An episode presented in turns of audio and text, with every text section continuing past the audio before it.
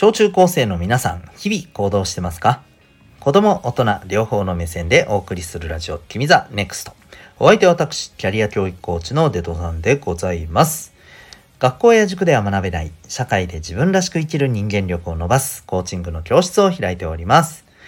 この放送では、人間関係、勉強、部活、習い事、日常のことなどを通して、自信を持ち、心地よく毎日を生きるために大切なことをお送りしております。さて、えー、今日はですね、えー、勉強で仕事ができる力を伸ばすにはというテーマでお送りしていきたいと思います。この間ですね、ちょっとお話しした勉強ができると仕事ができるっていうね、えー、お話のちょっとまあ続き的なね、内容になっておりますので、えー、ぜひぜひお聞きいただけたらと思います。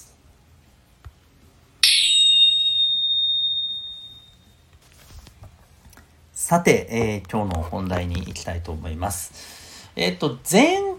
回、前々回？少し前？前回ではないな。はい。えー、まあいいんですけど、少し前の回でね、勉強ができるっていうのと仕事ができるっていうのはちょっとこう、あの、同じ面と違う面があるよみたいなね、話をしたんですよ。うん。で、今日はね、まあそこの話に関連して、えー、勉強学校の勉強を通して、えー、仕事ができるっていうねそんな力を養うというね方法について、え、お話をしていこうと思います。で、まあ、その前にですね、まあ、そこでのあのこの少し前の回の内容をちょっとおさらいする必要があるんで話しますね。まあ、詳しくこの辺ね知りたいという方は是非あの23日前のね放送から探していただいてちょっと聞いてほしいかなと思うんですね。うん。まあ、あの、なので、えー、まあ、それはそれとして、じゃあちょっとね、今日のあの話に行く前に、えー、ちょっとポイントを再確認しておきたいんですけど、勉強で結果を出すっていうことと、仕事で結果を出すっていうのは、これ、違う面があるよっていう話をね、えー、してるんですね。これ何かっていうと、え勉強で結果を出すっていうのはですね、え唯一決まった正解をまあ、正しく理解し正しく再現できるつまり聞かれたら正しくそれをねあのこうでしたよねっていうふうにね、えー、言えるそんなあのまあ記憶とかね、えー、それをこう表現するっていうね、はい、インプットアウトプットの力が必要になってくるっていう話なんですよね。うん、でただじゃあ仕事で結果を出すとなるとこれ話は違うと。うんえこう必ずこうすれば絶対に、正解が出るっていうものではないのがこれ仕事なんだよね。うん、そうあの同じやり方でいけば絶対に毎回うまくいくかっていうとそうではなかったりする。その時の状態とかさ状況とか、うん、環境とかねいろんなものをこう踏まえて、えー、そう挑んでいかないとね結果が出せないんだよね。うんまあ、だからこそね、えー、そういったことをキャッチする力が必要だったりするんだけど、まあ、そんなのそんなのも全部含めて、えー、唯一のこう答えが決まってないところにですね、えー、まあ、その時の最適な答えを見つけていく見出していくそんな力がいわば仕事ができるっていうね、えー、ところにつながる力だよという話をしたんですね。でこの力をね、うん、じゃあ勉強学校の勉強をやる中で磨くことってできないの？と。ね、だとしたらさあのもう勉強で結果を出すっていうのはそれでしかないじゃないと。でも自分たちはね、えー、社会に出て仕事をし始めた時はじゃあどうすんだと。うん、学校でやったことがやっぱりやっぱり結構ねあのまあ意味がないとはあんまり言い過ぎだよねまあそこまでは言わないけどでも、うん、本当になんか仕事でねじゃあ結果出すためのことなんてやってないし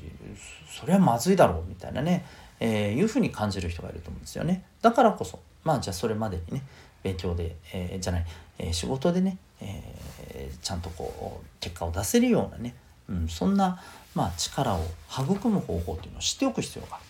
でその一つとして実は学校の勉強を通して、えー、磨くことも一応可能だよっていうことをね今日はいくつかねご紹介したいでちょっとですね皆さんこれこういう経験ないですかね。例えばあの算数でですよ。掛け算の文章題でさ、うん。えー、例えば正解がさ 6×2 で12個みたいな、えー、ものだったとした時に 2×6 って書いてさ、えー、答えは12で合ってんのにさ、えー、これ式をペケされた人っていたりしませんか、うん、なんでよ一緒やんみたいなね、うん、6×2 も 2×6 も一緒やろみたいなね。いうふうにね思った人結構いると思うんですよ。うん、はい。まあ一応ね理屈としてはね、えー、文章の問題を見た時にあ順番的にこれは 6×2 って言わないといけないんだなみたいなね、そういうことがあったりとかするわけなんだけどうんね。この文章の表現の仕方から 6×2 にしないといけないとかね。そういう話だったりするわけですよね。はい、ただじゃあここでねじゃあ 6×2 しかないんでしょ分かった分かったもうじゃあそれだねっていうふうなことだけじゃなくてさなぜ 2×6 じゃダメなのか。実際問題として 2×6 で、えー、を不正解にすることでこれなんだろうなんかデメリットみたいなのないのかとかね。うん。そう。つまり別の答えについてもしっかりと掘り下げて考えてみるっていうことなんです。うん、これが大事だったりする。もう一つ事例を言おうか。例えば国語の文章問題でさあの登場人物のこの気持ちに関して問われる問題ってあったりするでしょ？ね、この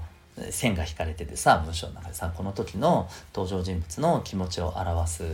えー、ね、のはどれかとかね、まあ、あるいは表す言葉を文章中からね探して抜き出しましょうとかさ。めっちゃあるじゃんこれ。ね。うん。でさ、えー、こういった問題の時にさ、うん、例えばまあなんか悲しそうな表情をしたみたいなところが 例えばあってこれがまあいわゆる正解だとされていた時にさでも待てよと。本当にこれ悲しいっていうあの内面的には悲しいっていう気持ちだったのかと。実はほっとしてるっていう気持ちもあるんじゃないかそう。人間ってほらそんな単純な生き物じゃないじゃんぶっちゃけ。ね。うん。だから違う気持ちもあるんじゃないのとかね。で例えばさ選択肢でさ「あいうえ」の中から気持ちを選びなさいみたいな問題の時にさ「いやでもこれかもしんないじゃん」みたいな、うん、確かに正解は「う」ってなっててわかるけどでも「あ」の気持ちもあったかもしれないじゃんみたいな、うん、そあが絶対違うっていう理由はどこにあるんだみたいな。文章に書かれてないからと。書かれてないだけでそう思ってたかもしんないじゃんみたいな。そんな風に思ったりすることってなかったです？うん、これ多分さ読書がめっちゃ好きでさこう文章を読むのがある意味めっちゃ得意な人なんかはむしろハマったりするこう間違いだったりするんだよね。うん、えなんで？みたいな。ありえるじゃんみたいな、うん、むしろ「う」より「あ」の方があのー、ね、正解の「う」より「あ」の答えの選択肢の方がむしろこう心の中で多くを占めていた可能性って結構あると思うよみたいなさ。そう。あったりすると思うんだよね。そう。こういうことをね追求していくっていうことが大事だったりします。うん。テストで結果を出すならさその正解になるとこだけ押さえておいてその正解に行き着く唯一の考え方ルートだけを覚えればいいって話になるけどさ、えね、仕事で結果出すっていうのは、いやいや、そうとは限んねえだろうっていうね、これクリティカルシンキングって言ったりするんだけどさ、こういうことを大事にしながら、えー、考えるっていうのが求められるわけですよ。うん、で、それは今のこの話からもわかるように、えー、学校の勉強の中でも鍛えられないことはないんですよ。こういうふうに考えればいいって話。わかりますかね？はい。なのでね、えー、ぜひぜひ、あのー、まあもちろんね、テスト前でせ、ね、あの、切羽詰まってて、な余裕ねえわ、みたいな。正解を覚えてテストで結果を出すっていうのがもう今自分にとって大事なんだからそれどころじゃねえわっていう時ももちろんあるよね。だからそういう時はそれでいいと思うんですよ。